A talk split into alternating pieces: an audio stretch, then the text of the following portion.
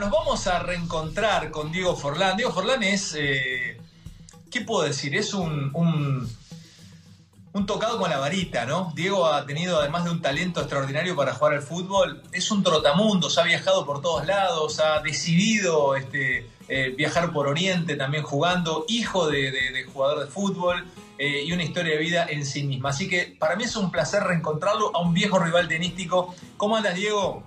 ¿Qué hace, Sale? Todo tranquilo acá, haciendo cuarentena en casa. Un momento especial, difícil que estamos viviendo no solo nosotros, sino ustedes y todo, todo el mundo. Así que bueno, por lo menos disfrutando de la familia. Pregunto, empiezo ya a meterme un poco en tu vida. Ahí leyendo y repasando un poco tu historia profesional, has decidido eh, jugar en lugares exóticos para un latinoamericano, para un, para un americano. Jugaste en Japón, en el Cerezo Osaka, y después cerraste tu carrera en Hong Kong. ¿Esos fueron, fueron casi casualidades de la vida o también tenías ganas de, investigar otras culturas y ver cómo se vivía en Japón y luego terminar viviendo en Hong Kong? ¿Por qué? No, no, fueron casualidades. La verdad que sí me imaginé de chico, no me imaginé, sí soñé de chico, eh, como todo niño cuando empieza a jugar y empieza a patear una pelota, es decir, jugar en la primera división de tu país, después, eh, yo que sé, a mí me gustaba mucho lo que era el fútbol argentino, consumíamos mucho fútbol argentino, entonces te dan la oportunidad de tener un pasaje por ahí, y después, sin lugar a duda, el fútbol europeo, que era lo que más mirábamos, ¿no? Entonces, eh, pero después de ahí ir a Asia, no me hubiera imaginado jamás. No, no, la verdad. Y te digo una cosa, tanto lo de, tanto lo de Japón, lo de India y lo de Hong Kong fueron tres experiencias profesionales y personales espectaculares. No recordaba la experiencia de India. También pasaste por India, ¿no? Sí, sí, por India, sí. Que al día de hoy sigo teniendo amigos. Hace poco estuve por allá, ¿En qué ciudad eh, viviste y en qué equipo jugaste en India? en Mumbai FC. eh, estuve ahí y la verdad que gente espectacular. Tuve la oportunidad de estar ahí seis meses y, y la verdad que lo pasé bárbaro. Leí algunos ensayos sobre la cultura hindú y lo que me quedó justamente de un ensayo, no me acuerdo qué antropólogo leí, que decía que el hindú no entiende la miseria como si no entendemos nosotros, Diego. ¿Puede ser eso? digamos que son un poquito más sumisos en esa situación y no son tan rebeldes, como que la religión les permite decir, bueno, estoy en esta situación porque más adelante voy a pasar una situación mucho mejor. Esa falta de rebeldía o de pronto esa sumisión en el día a día también lo traspasan al deporte, porque viste que las sociedades se representan en el deporte. Creo que más lo general puede ser que sí, pero después a la hora de cuando la pelota empieza a rodar, querés ganar, querés jugar y ya, viste, empezás a... Claro, y no, y empezás a tener contacto con otra gente de otros países que te van abriendo la cabeza, ¿no? Te van abriendo esa mentalidad que tenés y entonces poco a poco lo van haciendo, entonces hacen, eso hacen que, eso hace que vos te vayas sintiendo, vayas cambiando, ¿no? Yo creo que la neurociencia va a terminar explicando en unos años por qué los tipos como vos eh, hacen goles. ¿Por qué los goleadores hacen goles? Porque físicamente sos un portento, fuiste un, portento, fuiste un jugador hiper preparado, pero hay- había muchos como vos, como Cristiano Ronaldo, como Palermo, como Crespo. Sin embargo, hay como un tercer rebote en el área, o hay o Luis Suárez, y la pelota les queda eh, además de, pero me dice que la neurociencia lo va a terminar explicando, que ustedes deben tener como una percepción para el gol. ¿Vos me podés dar alguna explicación por qué los tipos como ustedes hacen goles y otros no? Yo creo que, a ver, para ponerlo más en un idioma más, eh, más fácil de, de comprender, eh, te diría que es la intuición, ¿no? Intuición. Es leer la jugada. Y yo te lo digo, y te lo digo y te lo paso a vos claramente que vos lo vas a entender. Cuando vos jugás al tenis, por ejemplo, y jugás un doble, eh, o, por ejemplo, estás en un single, vos muchas pelotas las intuís, o, o no, o me equivoco. Las intuyo, pero por práctica, porque intuir es percibir, percibir cómo armás el golpe del otro lado, cómo vas a mirar. Pero eso no lo puedo, pero eso no lo puedo hacer en, un- en un área. Obviamente que nosotros después vemos el diario el lunes que es el gol, pero hay muchas que generalmente si vas se repite durante una temporada y capaz que esas pelotas que tuviste, estamos hablando de cuatro o cinco pelotas, pero capaz que hubieron 10 que nos pasaron cerca, pero esas cinco reflejan un buen resultado a lo que fueron las otras 10 o 15 capaz, pero a lo que voy, ¿Por qué te digo lo del tenis? Porque vos, a la hora que yo te pego a vos, eh, estamos jugando al tenis y yo te juego a vos al revés, y capaz que tu revés no es el, el revés de, de, que lo sacás de un golpe difícil, lo sacás. Yo sé que vas a salir con un slice. Entonces, yo sé que te juego ahí y puedo subir a la red. Entonces vos me decís, qué fácil que llegó y te tapó la bola y enseguida te volvió. ¿Por qué? Porque yo sé que ese revés vos me lo vas a tirar de slice. Depende cómo te vaya a tirar la pelota. Entonces lo mismo en el fútbol. Hay pelotas que, por ejemplo, yo sé que tengo, tengo un jugador adelante mío que me está saltando y yo estoy atrás de él sabiendo que la va a peinar. Porque digo, si la pelota viene media alta, la peina. Capaz que si la cabecea bien, la saca.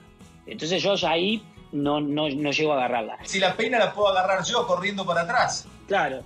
Entonces yo ya la estoy esperando porque yo, obviamente que voy más, eh, uno la va leyendo, no solo es intuición, intuición, sino leer la jugada y leer la pelota y la trayectoria de la pelota. Si veo que una pelota viene media alta, ya le está viendo por, por característica, uno va midiendo, ¿no? Esto como un boxeador, el boxeador te dice, yo, el boxeador, eh, cuando está enseguida, ellos están midiendo a dónde el otro tiene el rango, a dónde llega con el brazo, y ahí ellos podés contragolpear, digo. Siempre. Y bueno, esto es lo mismo. Ellos, eh, vos cuando estás en la cancha, vos vas midiendo, es decir, haces tus cálculos, es decir, si la pelota viene media alta, sabés que el, delantero está, el defensa está un poco más adelante que vos, sabés que no le va a dar para cabecearla, que va a intentar peinarla y vos estás esperando esa peinada.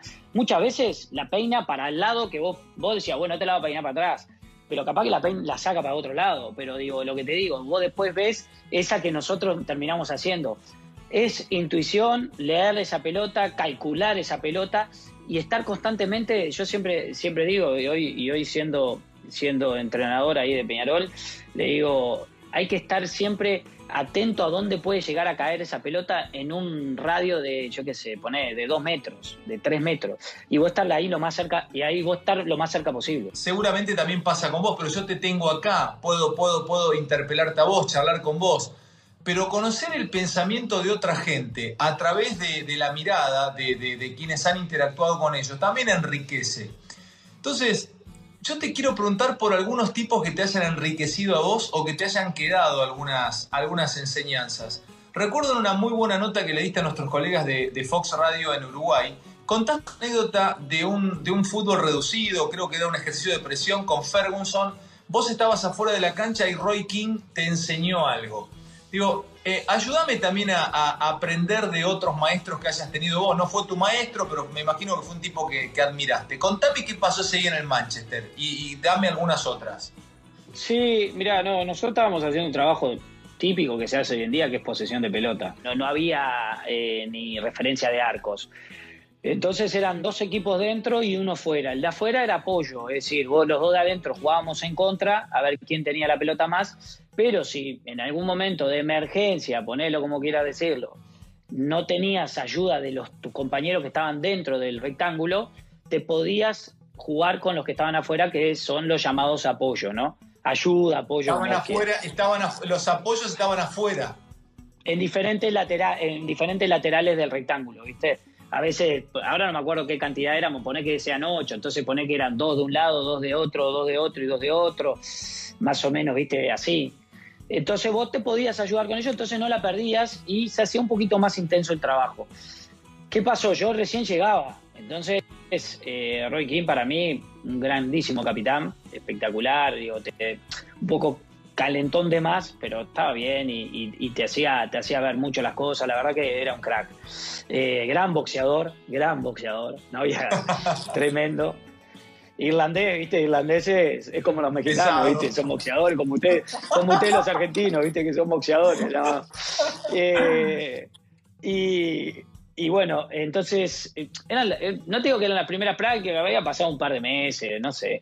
Y claro, yo que yo tenía y, no me daba para jugar entre lo que estaba dentro del, rectángulo y jugaba mucho con los de afuera. Entonces termina la primera, el primer bloque que hicimos y viene y se enoja conmigo, ¿viste? Yo estaba en el equipo de él. Y se enoja. Y le digo, pero Kino, ¿viste? Nosotros le decíamos Roy o Kino, pero en realidad le decíamos Kino. Le digo, Kino, le digo, pero no la estoy perdiendo. Porque si vos la perdías con él, te, atomizaba todo el día, no sabes lo que era insoportable. A mí y a Solskjaer, ¿viste? Hoy a Oli, el técnico de, Manchester, nos volvía loco a los dos. Parecíamos, viste, que eh, le decíamos, Kino, ya está, llegamos al vestuario y nos seguía dando palo y palo y palo. Entonces, entonces, claro, cuando te tocaba el equipo de él, lo que menos querías era perder la pelota. Entonces agarro y le digo, viene, molesto, no me venía, no me decía nada porque sabía que no la había perdido, pero, pero ya molesto. Entonces yo le digo, ya conociéndolo, le digo, Kino, pero yo no la perdí.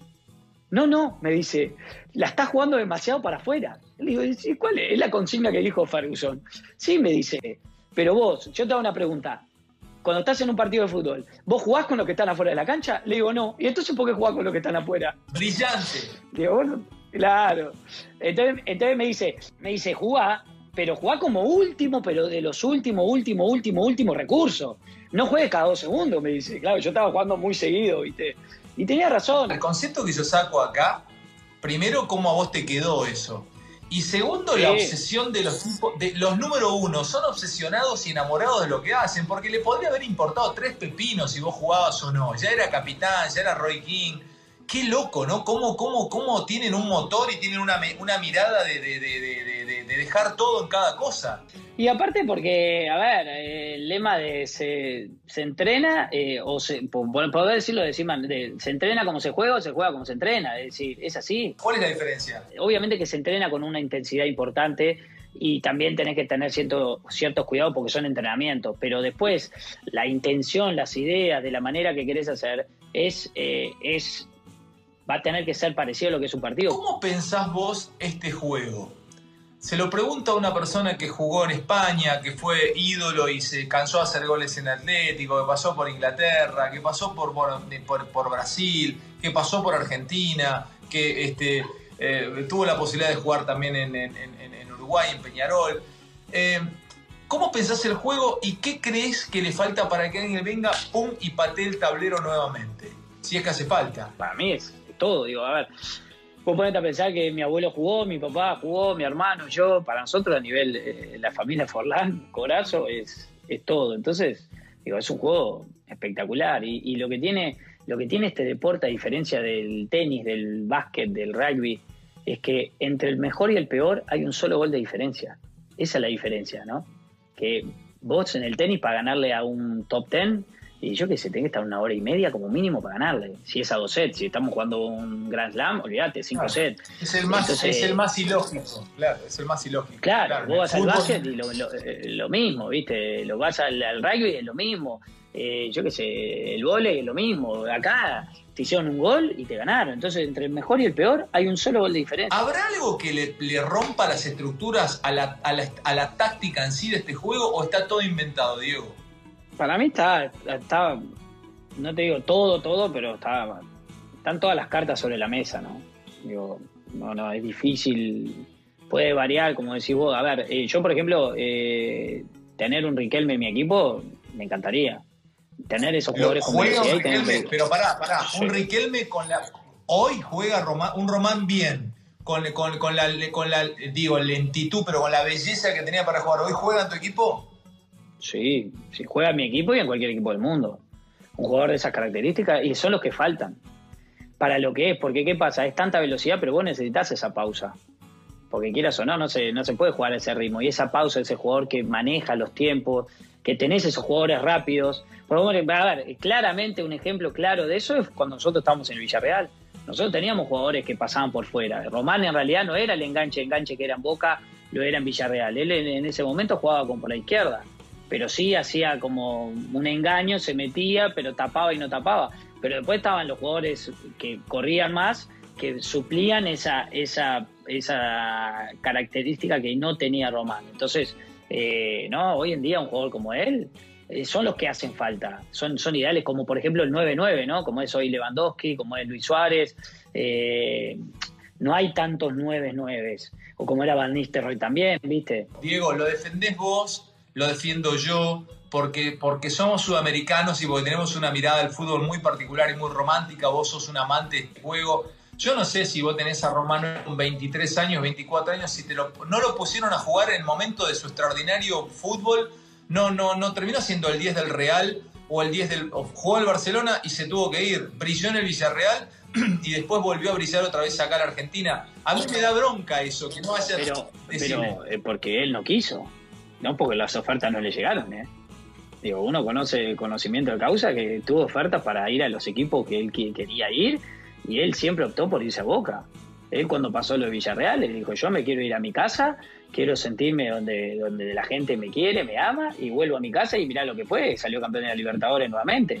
Con aquel gol, ¿te acordás? El gol contra, contra Gremio. Yo voy más allá. Yo creo que es el, yo, eh, personalmente, es el, mejor jugador de fútbol que yo vi en mi vida. Eh, y yo lo vi a Maradona. O sea, pero claro, yo no lo vi a Maradona en el 86. Yo creo que Diego es mucho más que Román pero el mejor jugador de fútbol que yo vi en mi vida. Y los vi, y vi muchos, ¿eh? vi Romario, vi a Zidane, relaté mundiales.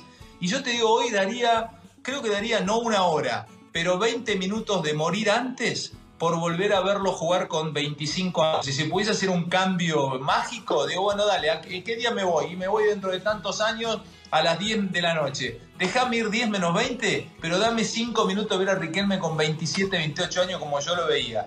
El tema es que ¿Por qué no hay más jugadores así? Yo no creo que no haya. Yo creo que los exterminan antes que salgan, los convierten en, en, extremos, ¿Puede ser eso?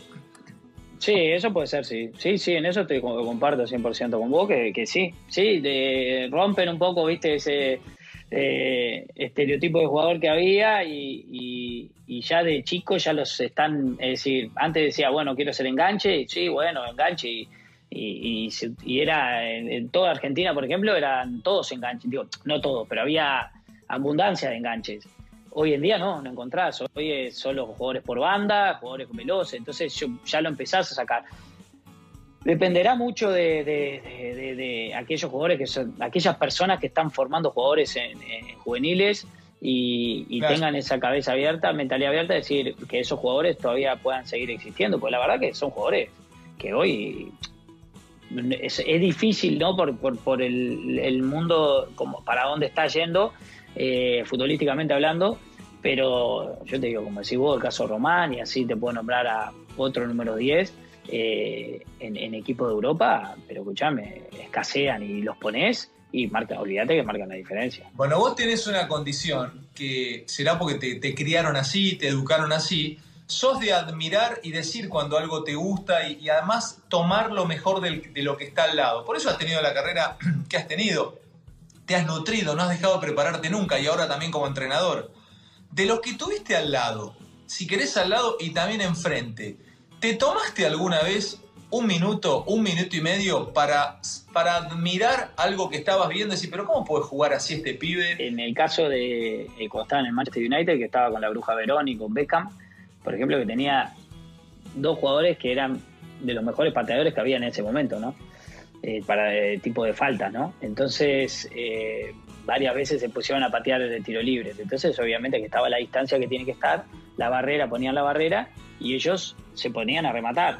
Increíblemente, Seba ponía la pelota un poquito más adelante de la marca que había que ponerla. Y Beckham la ponía un poquito después. Es decir, Beckham priorizaba que la pelota pasase pegar, trabajar la pegada. Pero lo increíble es que uno la ponía un metro adelante, que era Seba, y el otro un metro atrás. Me vuelve loco que hayas observado ese detalle. Uno la ponía más adelante donde habían marcado el otro más atrás. Claro, entonces vos decís, eh, yo me sentaba con la pelota, bien, viste, como si fuera un nene chico, ¿no? Mirándolo, obviamente, a ver, de 10 pateaban ellos, yo pateaba una, porque no, tampoco iba a ser un atrevido, era más lo que era, era lo lindo de verlos a los dos pegándole, ¿no? Y, y me, causaba sorpresa ver a los dos, uno teniendo una técnica, el otro teniendo otra, una rutina, perdón, diferente, y a, y a la hora de los partidos, los dos tenían el mismo resultado. Eso decís, digo, uno la tiraba más adelante, el otro la tiraba más atrás, y al final, después cuando venía el partido, pateaba vos, pateaba el otro, y los dos hacían gol. Era increíble, increíble. Qué maravilla. Recuerdo un equipo que vos formaste, creo que estabas con un abuelo adelante. Ese Atlético de Madrid hacía muchos goles, pero también le hacían goles. Era, eran eléctricos los resultados. O sea, eh, ¿qué, te pasaba con eso? Cuando te hacían cuatro, pero tenían tres atrás. ¿Era, era hasta risueño por momentos?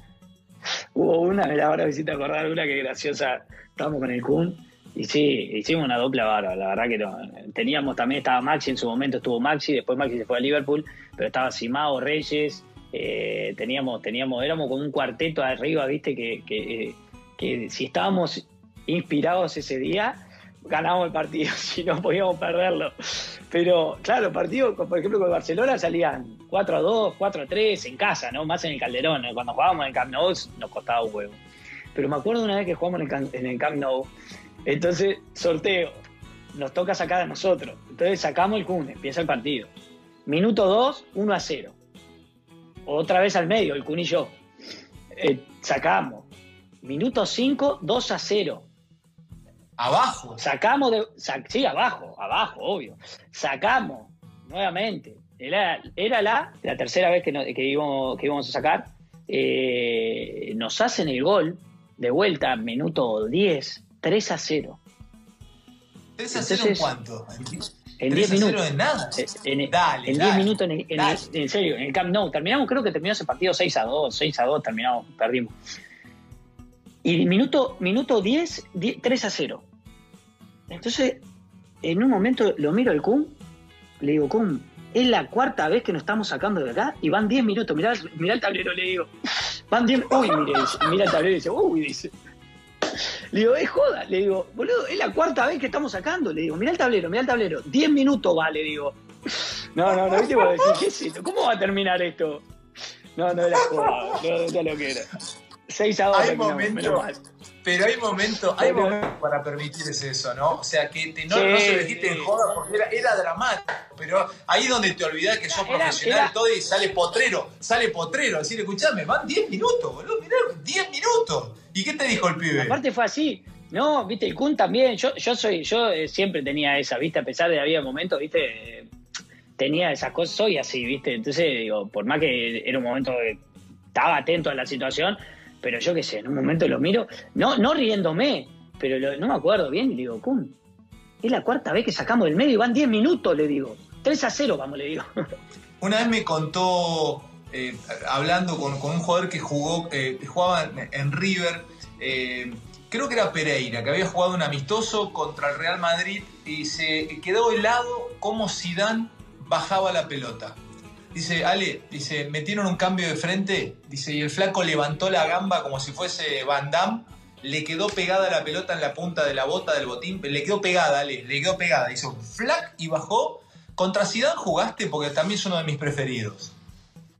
Sí, tuve, mira, increíblemente el partido de despedida de Zidane, que creo que cambia la camiseta con Riquelme, eh, Villarreal, eh, Real Madrid y Villarreal hago dos goles yo. Nosotros veníamos de perder eh, la semifinal con, de Champions, ¿te acordás? Con el penal de Román ahí contra el Arsenal. Verlo jugar a él era, era, como, era como un bailarín con la pelota, ¿viste? hay un gol que él hace, el otro día lo vi justo ahora con esto que están pasando grandes goles de la liga, de diferentes lugares y de, grandes jugadores de fútbol a lo largo de la historia. Y pasaron un gol que él hace que me, me lo acuerdo perfectamente, lo estaba viendo ese partido contra el Deportivo La Coruña que él engancha, la pisa, medio que sale para allá, le pega de zurda. Eh, verlo era como, viste, eh, eh, es como un bailarín con, una pelota de fútbol. Y lo increíble es que él es muy alto. Entonces su centro de gravedad es más, es más difícil, porque vos esas cosas lo ves, por ejemplo, en Messi o el Kun, jugadores más bajos, donde el centro de gravedad lo tiene más abajo, entonces se le hace mucho más fácil tener esos movimientos y tener mucho más control del cuerpo y más también con la pelota. Este jugador estamos hablando, no sé, ¿cuál es? Zidane debe medir 1,85, 86, si no me equivoco, un jugador alto, alto. Y como decís vos, viste, la agarra, la baja de allá, la pone acá, pone con el taco, ¿no? Una, una destreza y una, y una habilidad espectacular. ¿Qué lograr con, con, con esto que has encarado? A ver qué eh, que tus equipos jueguen de qué manera, eh, disfrutás el día a día. Dicen que es una profesión hiper estresante, que te hace perder el pelo, que te hace envejecer, que te, te, pone como loco. Contame cómo la llevas. Yo primero, eh, a ver, es, es, diferente rol, sin lugar a duda, pero es, es de lo que uno está acostumbrado, que es el fútbol, ¿no? Es como vos sacarte la televisión. Digo, vos obviamente que has cambiado diferentes programas, algunos son más estresantes que otros, capaz que el de hoy ahora que estamos hablando, eh, lo sentís mucho más que otros programas que has hecho, pero no deja de ser un desafío y es lo que a vos te gusta. Entonces, obviamente que no es que de un día para el otro te despertás haciendo un programa que es totalmente estresante, sino que fue de menos a más, eh, fue creciendo paulatinamente y vos ahí, ahí decís, bueno, me siento con capacidad o no, por eso tomaste la decisión de estar. Y esto es más de lo mismo, a ver, nosotros vivimos el fútbol, nos gusta lo que es cuando ganás y lo que es cuando perdés. Eh, pero me baso en el trabajo. A ver, eh, la gente, la, a diferencia de lo que era cuando comencé, hoy saben cómo soy como persona y como profesional. Tenés que tratar de trabajar, trabajar y, yo lo que digo, ganar tiempo. ¿Por qué? Porque yo soy un convencido que con el trabajo lográs el resultado. Te lo robo, a mí me gusta robarle un poco el motor a los campeones. ¿Vos considerás que trabajando sí o sí te llega eh, lo que buscas? Sí o sí. Yo hablo a, hablo a nivel de cualquier, en, cualquier profesión. Hablo, yo creo que cuando vos tenés esa conducta, ese trabajo, ese sacrificio, y, a ver, trabajando por el lado donde tenés que ir, ¿no? Estamos de acuerdo, porque, a ver, si también por trabajar, por trabajar y hacer las cosas, no, siendo por, por, por los caminos que tenemos que ir, pero ¿cuál es el problema? Que en el medio de diferentes personas, diferentes situaciones, muchos no tenemos la paciencia para poder aguantar, no tenemos el temple para poder aguantar por lo que son las críticas, hablo en el caso de como entrenador, o por situaciones personales o profesionales que te van pasando a lo largo de ese camino que no te deja llegar a ese trabajo que vos querés. Por ejemplo, no te dan los resultados, te terminan echando. Yendo a lo, a lo, que te digo yo del, del, camino y lo que es el resultado, yo tengo que ganar tiempo. Hoy como entrenador tengo que ganar tiempo. ¿Para qué? Para poder tener el camino y poder llegar sabiendo que con ese camino poder llegar a tener esos resultados que quiero. Es buenísimo, buenísimo. Te lo tomo porque también nuestra profesión es, uno se hace conductor de televisión o estar acá entrevistando a una figura como vos en una señal como ESPN, porque, porque uno gana camino, o sea, eh, gana tiempo, perdón, ganas tiempo, ganas tiempo, vas, probás, te vas formando como conductor o como periodista hasta que un día te toca esto. Pero si yo no hubiese podido hacer esto hace 15 años, es, es muy interesante ese concepto. Déjame eh, me, queda, un rato y quiero aprovecharte en estos últimos minutos con algunas otras cosas. Yo voy a elegir dos, pero hacemos repaso rápido de quiénes te enseñaron o quiénes te dirigieron. Tirame cinco o seis.